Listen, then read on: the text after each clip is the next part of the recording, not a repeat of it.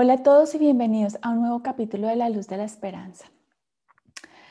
¿Te ha pasado que te preguntes por qué es tan difícil alcanzar el amor propio? Bueno, esta pregunta me la han hecho varias veces y esta mañana que estaba haciendo mis, mis reflexiones diarias, de alguna manera creo que pude entender con más claridad muchas cosas que hoy quiero compartir contigo.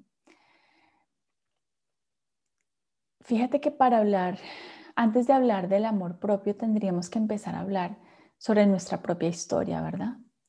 Yo he repetido una frase muchas veces y es, no podemos amar lo que nosotros no conocemos. Entonces, hay que empezar a hablar sobre nosotros antes de hablar sobre el sentimiento que tenemos acerca de nosotros. ¿Quiénes somos nosotros?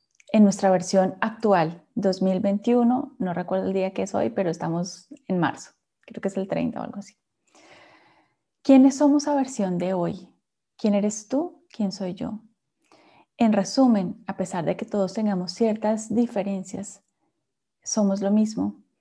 Somos la acumulación de una serie de aprendizajes que empezaron desde que tú llegaste a la panza de mamá, atravesaste por tu niñez, pasaste por tu adolescencia y llegaste a la etapa de ahorita especialmente en la época de tu niñez, fue cuando tú empezaste a recibir unas experiencias, ¿cierto? Que uniste con palabras y entonces creaste significados. Fue en ese momento de tu niñez, en, el momento en el que tú, por ejemplo, aprendiste a definir qué es el amor.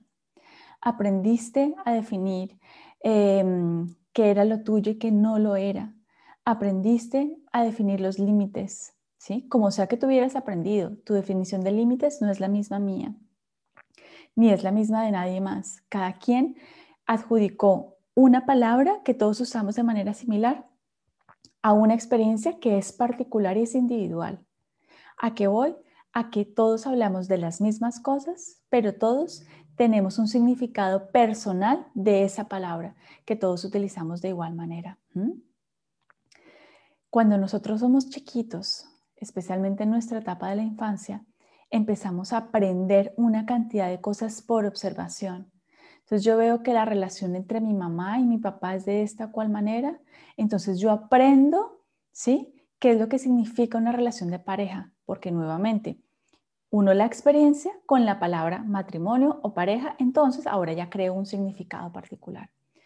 A través de la interacción que yo veo entre mis padres y mis hermanos, ¿sí? Y la comparo con la interacción que yo entre mis padres y la mía, entonces yo saco una conclusión, ¿sí? Sobre el valor de las personas. ¿Quién vale más? ¿Valen ellos más que yo? Porque nos tratan diferente a través de la experiencia.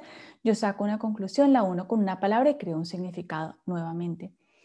A través de la forma en la que yo interactúo con mis amigos en el colegio, con mis pares, siendo aún un niño, entonces, si yo fui más tímido, si yo fui más extrovertido, si yo era más el líder, si yo mandaba más o si yo mandaba menos, si hablaba mucho o si hablaba poco, ¿sí? Entonces, a través de esa experiencia, construyo la palabra amistad y saco un significado, saco una conclusión. Y así, estoy mencionándolo de una forma muy general, ¿sí? Pero a través de ese mecanismo entre unir experiencia con una palabra que nombra la experiencia, yo creo significados en la vida y funciono con eso. En nuestra etapa adulta, sobre todo si no hemos hecho un proceso de resignificación de esas experiencias y ponerles otros nombres distintos, muy probablemente voy a seguir haciendo referencia a esas mismas palabras con el significado que yo le atribuí a ese, em, perdón, con ese significado que, que, yo le atribuí cuando aún era un niño, ¿sí? Es decir, uso las mismas palabras, pero estoy eh, significando esas palabras con esas experiencias y con esos modos de, comprensión que yo tuve cuando era un niño, ¿verdad? ¿Por qué te digo esto? Porque hoy en día todos esos, todos esos significados que tú cultivaste siendo un niño, de acuerdo a esas experiencias y de acuerdo a los nombres que tú le pusiste, todos esos significados es lo que están configurando tu forma de pensar es lo que configura el filtro a través del cual tú lees el mundo y lees a los demás. Ese es el estilo de pensamiento a través del cual tú te relacionas con el mundo y te relacionas contigo mismo, ¿sí? Ese estilo de pensamiento no tiene nada que ver con que tú seas bueno o seas malo, pero sí tiene que ver con la percepción que tú generaste sobre el mundo a la luz de las experiencias y a la luz de las palabras que tú utilizaste para nombrar esas experiencias. Ahora, ¿esto qué tiene que ver con el amor propio? Pues tiene que ver todo. Porque resulta que en algún punto, ¿sí?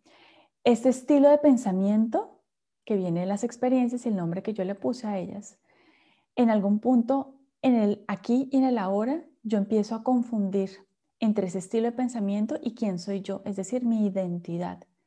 Y muchas veces nosotros nos identificamos con ese estilo de pensamiento nos identificamos con las cosas que nosotros hacemos, porque claro, el estilo de pensamiento nos evoca una emoción y una respuesta conductual eh, determinada que coincide con, esa forma en la que yo pienso, ¿sí? Todas las acciones que nosotros tenemos tienen como base ese estilo de pensamiento que desarrollamos a la luz de esas experiencias que nombré de una forma particular y creé significados. Entonces venía diciéndote que hoy, en el aquí y en el ahora, Tú y yo nos hemos identificado prioritariamente con este estilo de pensamiento, con estas ideas.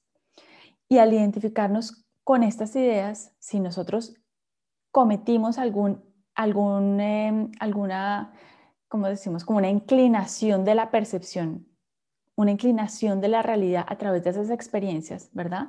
Y por ejemplo, yo aprendí que, em, que el amor no está dado para todos, que el amor no es ilimitado, sino que yo aprendí que hay preferencias en mi casa. Aprendí, por ejemplo, que se quieren más a unos que a los otros.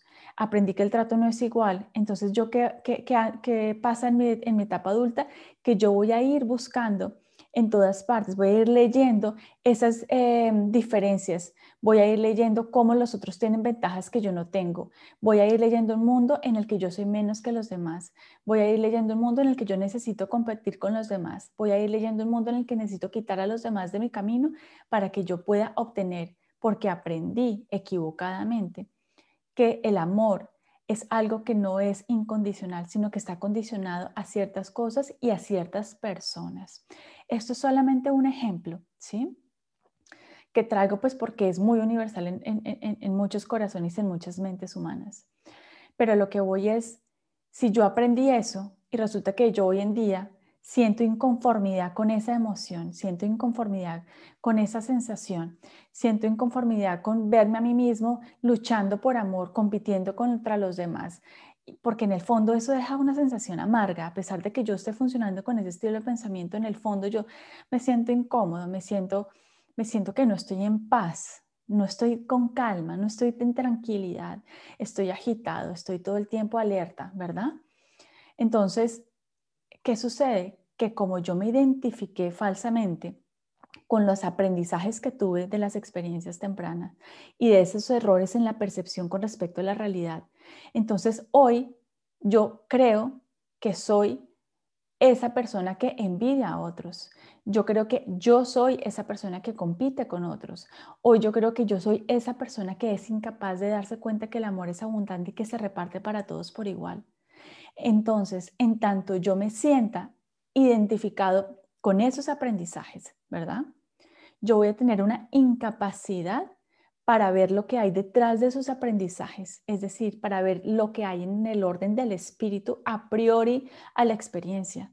Entonces, como lo único hermoso y puro que de verdad tenemos es ese espíritu que está a priori, es decir, antes de la experiencia, entonces, si yo sigo pegado simplemente a una visión de quién yo soy en relación a cómo yo funciono, en relación a, los aprendizajes, a los pensamientos que yo desarrollo a lo largo del tiempo, y yo sigo funcionando desde ahí, no va a haber poder humano que me lleve a amarme, porque yo si estoy convencido que yo soy estos aprendizajes, que yo soy estas cosas que realmente pues me dejan este mal sabor, ¿verdad? Eh, que tiene que ver con eso que yo mencionaba sobre si me identifico con ser competitivo, con ser celoso, con ser envidioso. Claro, ¿esto cómo me voy a amar? Entonces, ahí surge la pregunta, ¿cómo puedo amarme a mí misma? ¿Cómo puedo amarme a mí mismo si yo soy un ser humano que donde yo me veo así?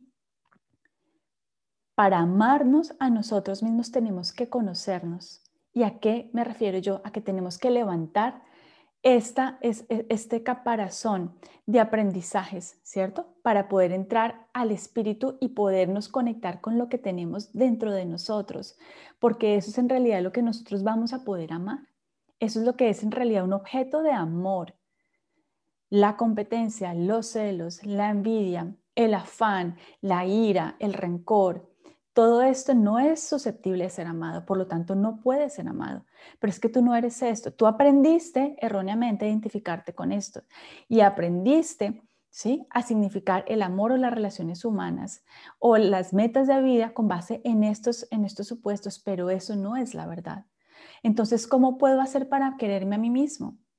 Lo primero que tienes que hacer es enfrentarte a estas formas en las que tú aprendiste a definir tu realidad. No las puedes evadir no puedes hacerte como el ciego, como que eso no está allí. Tienes que hacer un acto absolutamente honesto de aproximación a esos aprendizajes que tú has tenido, que son aprendizajes que te llevan a creer en una realidad que es falsa. Y, y esos, es, ese afrontamiento de esas realidades tienes que hacerlo con mucho respeto y con mucho amor. Y si el amor todavía te resulta difícil, al menos con respeto, ¿sí? Eh, y, con, y con compasión, digámoslo, porque esos aprendizajes llegaron a ti siendo tú un niño donde todavía no podías entender muchas cosas, donde tu nivel de comprensión frente a la realidad era muy limitada, donde tú estabas aprendiendo de acuerdo, muy seguramente de acuerdo a lo que tú estabas observando en el contexto. Entonces tú no podías crear unas eh, representaciones del mundo o de las situaciones pensadas a conciencia, ¿verdad? Pero hoy, en la edad que tienes, no, importa si estás en los 20 y pico años, si estás en los 30 y pico, si estás en los 40 y pico, 50, 60, 70, este podcast lo oye gente de todas las edades. En la edad que tú estés, en esa edad no importa el número que tenga, ¿sí? Te quiero decir que es el momento quizás perfecto y es el momento indicado para que tú tomes las riendas de tu vida desde tu responsabilidad personal y donde tú te llenes de coraje y de valentía para ir a observar estos aprendizajes que, que tuviste, que desarrollaron en ti el, estilo de pensamiento que tienes, cuyo em, impacto en tus emociones ha despertado en ti unas acciones que te han llevado a hacer lo que has venido haciendo en tu vida. Pero hoy la invitación es a que tú digas, así funcioné porque fue el modelo que yo aprendí desde que era un chiquitín. Pero hoy ya soy un adulto y a los años que tenga, no importa el número, yo puedo decidir diferente. Y ese es un momento en donde tú empiezas a recobrar tu libertad. Ese es un momento en el que tú empiezas a dialogar con esa forma que tú creaste de pensar. Y tú puedes decir, me identifico con esto, esto me hace feliz, esto me trae paz, esto me trae luz, esto me trae sensación de bienestar. Si la respuesta es no, entonces busca cómo puedes hacer para modificar esas definiciones que has creado sobre eso particular que estés evaluando, para que puedas entonces sanar y perdonarte por haber elegido de esa manera y, em, y poder vivir el gozo de la libertad de elegirte hoy, de inventarte hoy como sea que tú decidas hacerlo para vivir la vida que tú quieres vivir, ¿sí? ¿Cuál es el termómetro que nos lleva a nosotros a saber si la vida que estamos viviendo es la que queremos vivir, si es la que la que, la que vale la pena vivir, digámoslo. Es una respuesta difícil de dar, pero creo que una muy buena pista es la sensación emocional que tienes. ¿Estás en calma? ¿Te levantas en paz? ¿Con tranquilidad? Si la respuesta es sí, es porque has, has, has creado unos significados que coinciden con tu naturaleza divina o espiritual, que tiene esa bondad de ser calma, paz y tranquilidad. Pero si la respuesta es no, entonces yo te invito a que en lugar de que buscamos evadir esos sentimientos, ¿verdad? Yéndonos a tomarnos unos tragos, saliéndonos con los amigos, fumándonos una droga, yéndonos a comprar un montón de cosas que no necesitamos, marcándonos el cuerpo con 50 tatuajes, haciendo cosas rarísimas, en lugar de evitar, ¿cierto?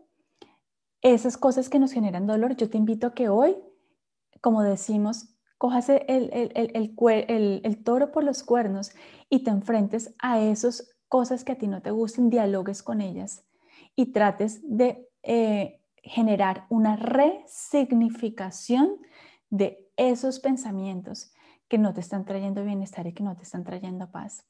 Solamente cuando tú y cuando yo hagamos eso, es cuando en realidad nosotros vamos a poder empezar a conectarnos con esa esencia divina y lumínica que tenemos adentro. Y entonces eso, que es lo que sí podemos amar, nos conducirá al amor propio. Ese es el camino. Por eso el camino del amor propio tiene que ver con el camino del autodescubrimiento. No hay más, no hay otra forma. Y el autodescubrimiento tiene que ver con un camino de honestidad, sobre todo con nosotros mismos. Entonces, eso es lo que vengo a compartirte contigo en el día de hoy. Te mando un saludo muy especial donde sea que tú estés y recuerda que si tienes preguntas, dudas, comentarios, inquietudes, no dudes en escribirme. Mi correo es info arroba camilanazar.com, nazar con doble S. Me puedes también encontrar en YouTube, ahí me encuentras como Camila Nazar. Tengo varios videos que de pronto te pueden interesar con respecto a estos temas. Em, y eh, si quieres conocer un poco más sobre mí, te invito a que entres a mi página web www.camilanazar.com, Nazar con doble S. Te mando un abrazo, un saludo especial donde sea que tú estés y espero em, que nos podamos seguir viendo y conectando juntos a través de este canal. Chao.